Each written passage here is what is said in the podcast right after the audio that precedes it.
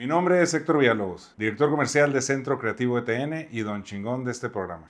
Aquí entrevistaremos a empresarios y figuras públicas que estén haciendo cosas chingonas en el área en que se desempeñan. Comenzamos.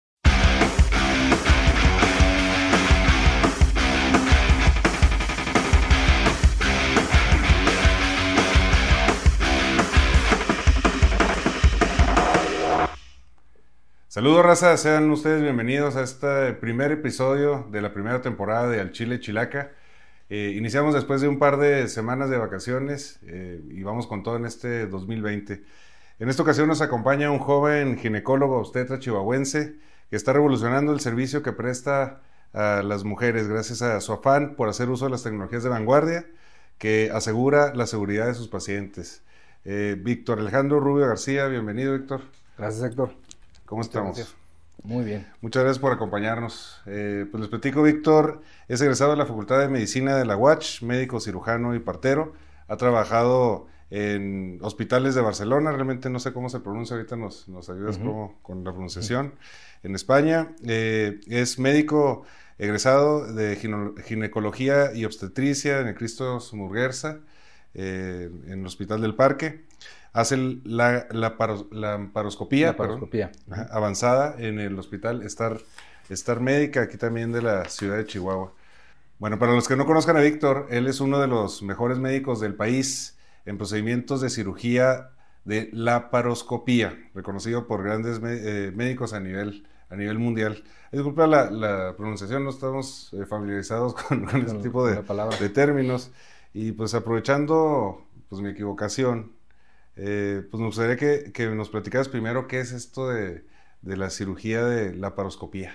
La cirugía laparoscópica, em, bueno, es, una serie de procedimientos en los cuales eh, anteriormente hacíamos unas incisiones grandes en el abdomen para poder llegar a los órganos pélvicos o abdominales en el paciente.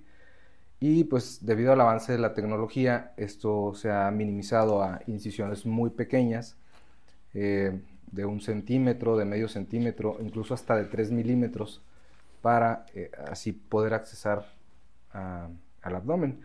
Hay muchas técnicas de cirugía de mínima invasión, que es, que, es donde se engloba todo, eh, pero la cirugía laparoscópica está, bueno, es un término que se utiliza para la cirugía abdominal y pélvica, pues. Pero, pues bueno, hay mucho tipo de abordaje eh, de mínima invasión. Entonces, pues es a lo que me dedico eh, principalmente, a la cirugía laparoscópica y pues bueno, está, es, es, es algo eh, que hoy en día yo, yo, pienso que ya es indispensable pues para el tratamiento adecuado de las pacientes en la ginecología o en cirugía general o en todo tipo de, en todas las ramas pues de la, de la de las áreas, de las áreas quirúrgicas de la medicina. Se ha avanzado mucho en, el tema del uso de las tecnologías en, el, área médica. Eh, específicamente en tu área, ¿tú has visto esta evolución en, el tema en los últimos años?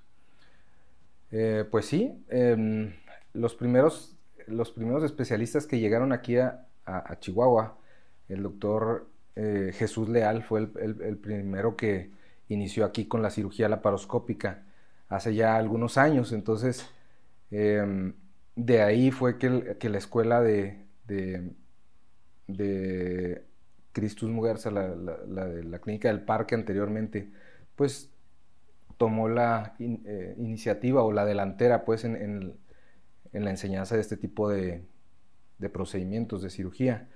Y pues todos los que egresamos de ahí salimos con un muy avanzado eh, conocimiento en estas técnicas y pues eh, empezamos a adquirir toda la habilidad y todo el adiestramiento perdón, durante los cuatro años de la especialidad. Eh, a diferencia de otros centros de educación médica que no, que no cuentan con tanta cirugía laparoscópica, por ejemplo. cuando yo era residente de la especialidad, alrededor del 86% de las cirugías ginecológicas en ese hospital son por vía laparoscópica. Siendo que, por ejemplo, en otros hospitales, pues a lo mejor no, no, se llega no sé, a lo mejor al 10, al 20%. Es mucha la diferencia. Estuviste viviendo en, España. Eh, ¿Cómo se llama el hospital donde trabajaste? Eh, es el hospital Valdebrón. Valdebrón. Valle de Bronce, bueno, es un, es, el término es catalán, es Valdebrón. Es en, es en Barcelona y estuve en un centro de cirugía de mama exclusivamente. Ellos manejan todo el tipo de pacientes de tanto de enfermedades de la mama eh, no relacionadas al cáncer o bien cáncer de mama. Es mucha la distancia que hay entre, entre lo que se hace aquí en México y lo que se hace en Europa. Mm, no, no, no, no, no, no creo. El, el, al hospital al que yo fui es un centro, eh, pues, de, es un centro grande, pues es un centro eh, muy importante en, España. Entonces, eh, yo pienso que en los centros que tenemos aquí en México, que generalmente están en, pues en la Ciudad de México, eh, tienen igual el mismo porcentaje de pacientes, la misma calidad en la atención, a lo mejor los mismos protocolos de atención en, las pacientes. Obviamente hay cambios en cuanto a lo cultural ya eh, propiamente dicho de los médicos, de las enfermeras, de todo el personal que trabaja en el hospital y obviamente de las pacientes. Eh, es, una, es una diferencia muy, muy grande cómo es que toma, por ejemplo, una paciente la noticia de cáncer de mama, eh, dependiendo de su cultura, ¿no? Entonces, en cuanto a lo médico, yo creo que estamos muy a la par de esos centros tan avanzados en el mundo. Eh, pero bueno, siempre es una buena experiencia ver otras cosas y, saber de otros, de otros tipos de, pues, de tratamientos, de, protocolos que ellos utilizan allá. Es un muy, muy buen hospital. Eh, estuve alrededor de cuatro meses, este, pero pues fue, fue muy enriquecedor para, para el para el trato con la paciente. Yo creo que me, quedé mucho con eso. Eh, yo no me dedico a, la, patología de mama, no me dedico al cáncer de mama, pero eh, pues trata uno de aprovechar otras cosas que a lo mejor no ves aquí en México eh, con esa diferencia de culturas que, te comento. Eso es bien interesante. De hecho, lo que te iba a preguntar también es que si en México, especialmente en el norte de México, hay un buen servicio con respecto a a la paciente. Pero me llama la atención también, me gustaría contestar esa pregunta, me llama la atención lo que comentas de, cómo reciben la noticia, eh, cómo reciben allá la noticia de un cáncer o cómo lo reciben aquí. ¿En qué radica esa diferencia? No, no me imagino cómo pudiera reaccionar diferente. Mm, obviamente que, que, cada paciente es, es, eh, es diferente, ¿no? Cada, no, no podemos así como generalizar que todas las pacientes mexicanas eh, tomen de alguna forma cierta noticia o que todas las pacientes españolas tomen de otra forma ¿Sí me explico? O sea, no podemos generalizar, pero, eh, pues bueno, lo que yo me di cuenta ya es que la paciente, eh, cuando recibe una noticia así, no, no, no se siente... Eh, Tan agobiada. Exactamente. Cuando nosotros, como mexicanos, nos dan una mala noticia, sí. Nos estresamos, lloramos, nos gritamos. Nos, vemos hasta en el cajón a veces, ¿sí, me explico? O sea, ya, ya dices, no, ya me, ya me cargó, ¿sabes? Como, o sea, entonces, el tipo de, de, de, la forma de pensar que tienen allá es, es diferente. O sea, y, confían en los profesionales, ¿no? Sí, claro. Eso, eso tal vez falta aquí, ¿no? Eso es muy importante, ¿sabes? De que ahorita yo pienso que no nada más en la medicina, en todos lados, yo creo que ustedes lo han de saber también con con toda la información que manejan y con todo, eh, en los medios en los que ustedes están, pues la gente está muy cansada de, del, como del sistema, ¿me explico? Sí, en general. En general, exactamente. Entonces, ahorita nosotros tenemos un, un, problema de que la paciente llega como exigiéndote un, un, no sé, o sea, como si fueras a comprar algo, ¿me explico? O sea, exigiendo una mercancía, ¿me explico? Sí. Y pues bueno, o sea, muchas veces eh, no, no, es posible darle lo, exactamente lo que, lo que ella quiere. Y, y obviamente, eh, pues bueno, son, son muchas eh, formas de pensar que, que, estamos ahorita eh, eh, como defendiéndonos todo, la, todo el tiempo, este, siempre como que estando a la defensiva. Pero eso es de las dos vías, tanto los médicos en ocasiones se, se portan un, pozo, un poco agresivos o renuentes a lo que te dice la paciente y, y el paciente también hacia el médico como, como si, oye, yo, yo, no estoy pendejo, porque es, a veces hay, hay este, doctores que, que pues, eh, por el trato que nos dan, pareciera que ellos son superiores, ¿no? Intocables. Claro, hay, hay, hay, hay de todo, te digo, hay, hay de todo. Eh, hay pacientes, en lo personal, yo tengo pacientes súper buenas pacientes. Y no se te vayan a caer los clientes. no, son súper buenas pacientes. Eh, mi, mi forma de atender a la paciente es, es, tratar de causar esa empatía que a lo mejor ya en, muchas, en muchos lugares ya no, no existe, ¿me explico? Claro. Eh, y te digo, no nada más me refiero a la medicina, sino en general. En cualquier aspecto. O sea, platicabas en tus, en tus eh, videos anteriores que eh, los empresarios, por ejemplo, aquí en Chihuahua no, no, no, se tienden la mano tan fácil como en otros lados, por ejemplo. Entonces yo pienso que eso es lo que tenemos que ir cambiando poco a poco. O sea, esa imagen del médico de que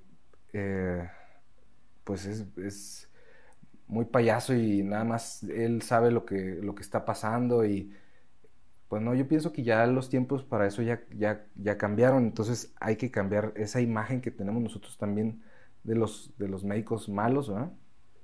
E irlo, e irlo cambiando por una imagen de, pues, de una persona que a fin de cuentas eh, estamos para, pues, para cuidarlas, para escucharlas, para ver qué problemas tienen y, ver de qué forma lo podemos les podemos ayudar. A lo mejor no siempre llegamos a la solución que ellas quieren, es lo que, es lo que te decía ahorita, pero pues bueno, tratar de, causar empatía con ella y, e irla acompañando en ese proceso de la enfermedad o bien de un embarazo o de... ¿Me explico? De, sí, a final de cuentas, pues los profesionales son, son ustedes, o sea, los que van a ayudarnos son, son ustedes los médicos. Eh, pero eso, tener la empatía, eh, basta por educación, independientemente de qué te dediques. Exactamente. ahorita que mencionabas de, la información, nos topamos ahorita con, unos datos eh, de Doctoralia, con que el 72% de las mexicanas buscan respuestas a sus problemas de salud íntima en la red. Y de esos un 43% no asiste a una revisión ginecológica anual. Este, o sea, esos datos ya te indica primero a lo mejor la desconfianza que hay hacia, hacia el sistema, como tú dices, la, vergüenza que puede representar el, tema. Este, pero eh, tomando esto en cuenta, ¿qué le recomendarías tú a las mujeres que, que primero consultan a lo mejor internet antes de ir con el médico? Yo creo que ahorita todo mundo consulta internet antes de cualquier cosa. O sea, si, si dices, no sé, en tu casa le preguntas a tus hijos, oye, ¿qué quieren comer? Pues, no sé, a lo mejor primero se buscan en, alguna aplicación para ver qué, comida hay y luego ya hablan o no sé. ¿Sí me explico? O sea, ahorita la, información la tienes en, la mano, entonces es mucho más fácil.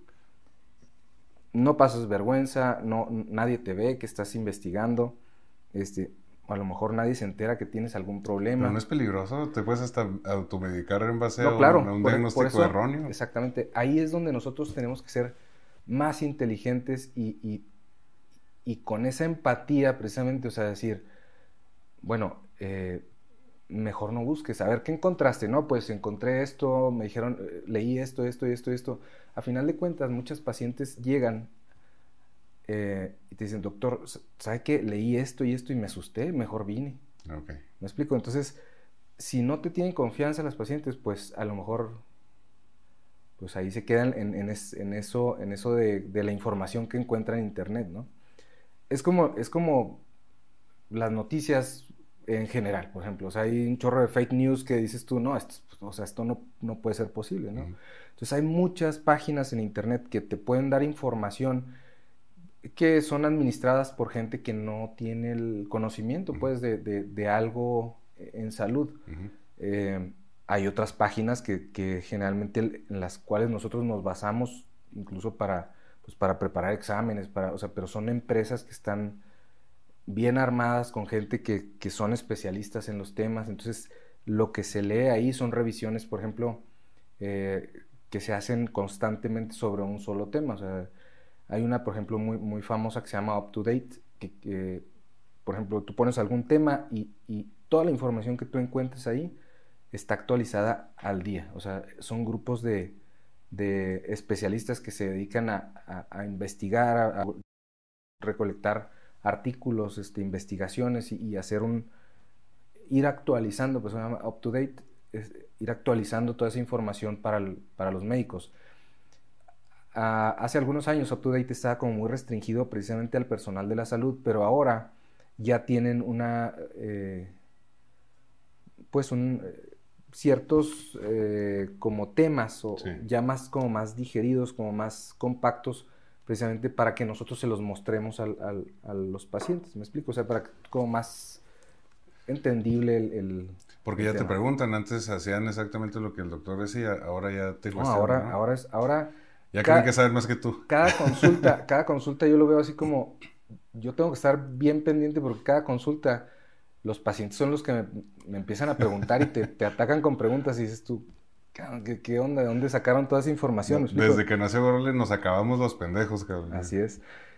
Y aún así, este, bueno, tenemos información, mucha información, pero pues tenemos que tener cuidado en dónde la, de dónde la tomamos. Entonces tu recomendación sería primero verifica bien la fuente y después no te automediques, acude a un profesional. Básicamente. Yo pienso que, yo pienso que la, responsabilidad, eh, si yo me dedico a la salud, para mí sería muy fácil decir, pues es que es culpa de la paciente que no, que no viene conmigo, pero eh, no está bien que echemos la culpa siempre luego, luego, sino tratar de hacer algo, te digo, yo trato de, causar esa empatía con la paciente y decir, bueno, a ver, aparte de que, soy médico, pues tú me puedes ver eh, como más, un trato más personal, ¿no? O sea, eh, decir, oiga, doctor, ¿sabe qué? Me pasó esto, leí esto, estoy asustada, ¿qué hago? Entonces yo ya te voy a decir qué, qué podemos hacer, este, ¿sí me explico? O sea, orientarlo. Que va desde la prevención, la alimentación, los, hábitos de limpieza, claro. este, que pueden prevenir muchas eh, enfermedades este, que son ya más peligrosas, ¿no? Exactamente. Bueno, vamos a pasar a, una parte del programa donde vas a contestar eh, tres preguntas. Estas tres preguntas las hizo el, invitado anterior. Después tú vas a poder hacer tres preguntas al siguiente.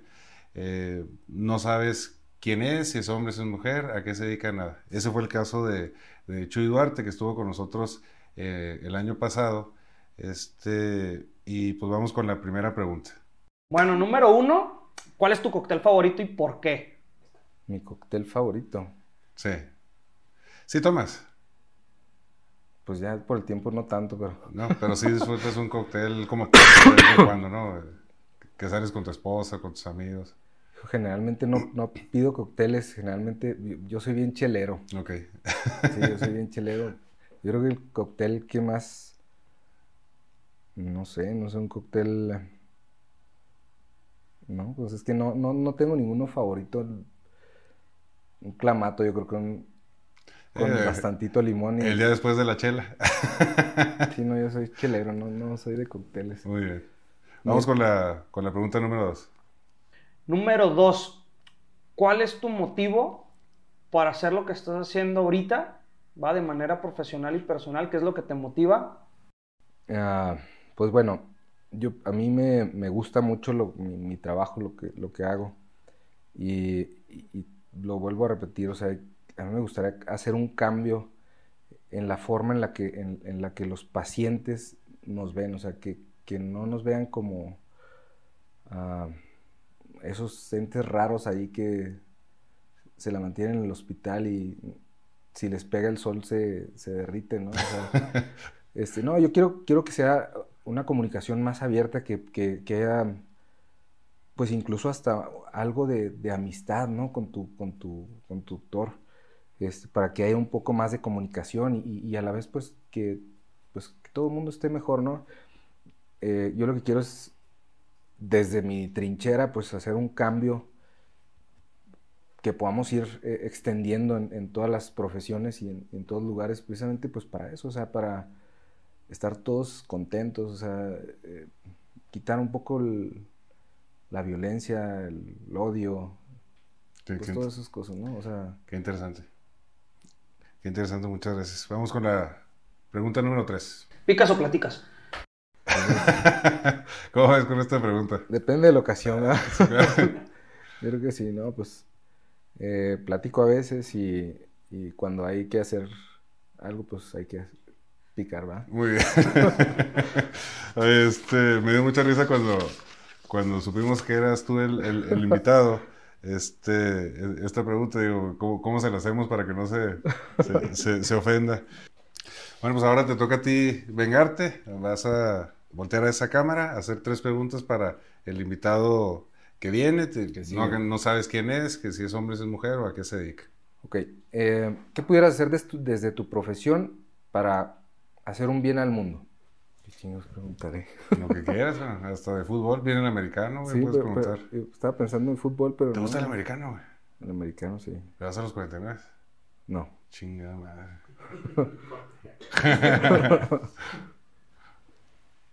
¿Por qué tú sí? Pues claro, cabrón. Pues, somos de la generación de Joe Montana, güey. Sí, sí, sí. De hecho, mi papá le va a los Tu papá es una persona sumamente inteligente, puedo notarlo desde sus decisiones deportivas. Ah, yo, le voy a, yo, le voy a, los cargadores, imagínate. Puta, güey, pues somos enemigos, güey, de la conferencia, güey. Cargadores. De hecho, les vamos a robar a Bosa, güey. ¿Sí supiste? Sí, no. Se viene para acá el güey, con su carnelito.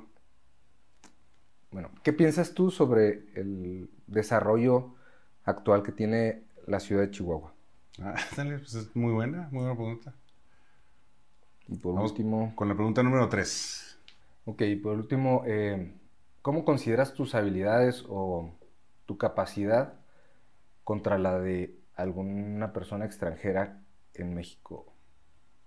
Que tendemos a ser un poco malinchistas, ¿no? Nosotros. Pensamos que todo lo que está pasando afuera... Pues sí, por eso te digo, porque mira, las veces que hemos, por ejemplo, aquí hicimos el, primer trasplante de útero en, México. No sabía, ¿en qué año fue?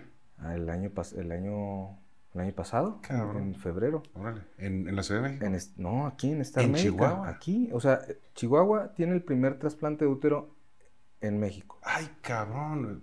Y fue, y fue con el, con el, con el doctor Escarce. El doctor Escarce. Un saludo, por cierto, a doctor Escarce, que es patrón de, de Lupita, la esposa de nuestro floor manager.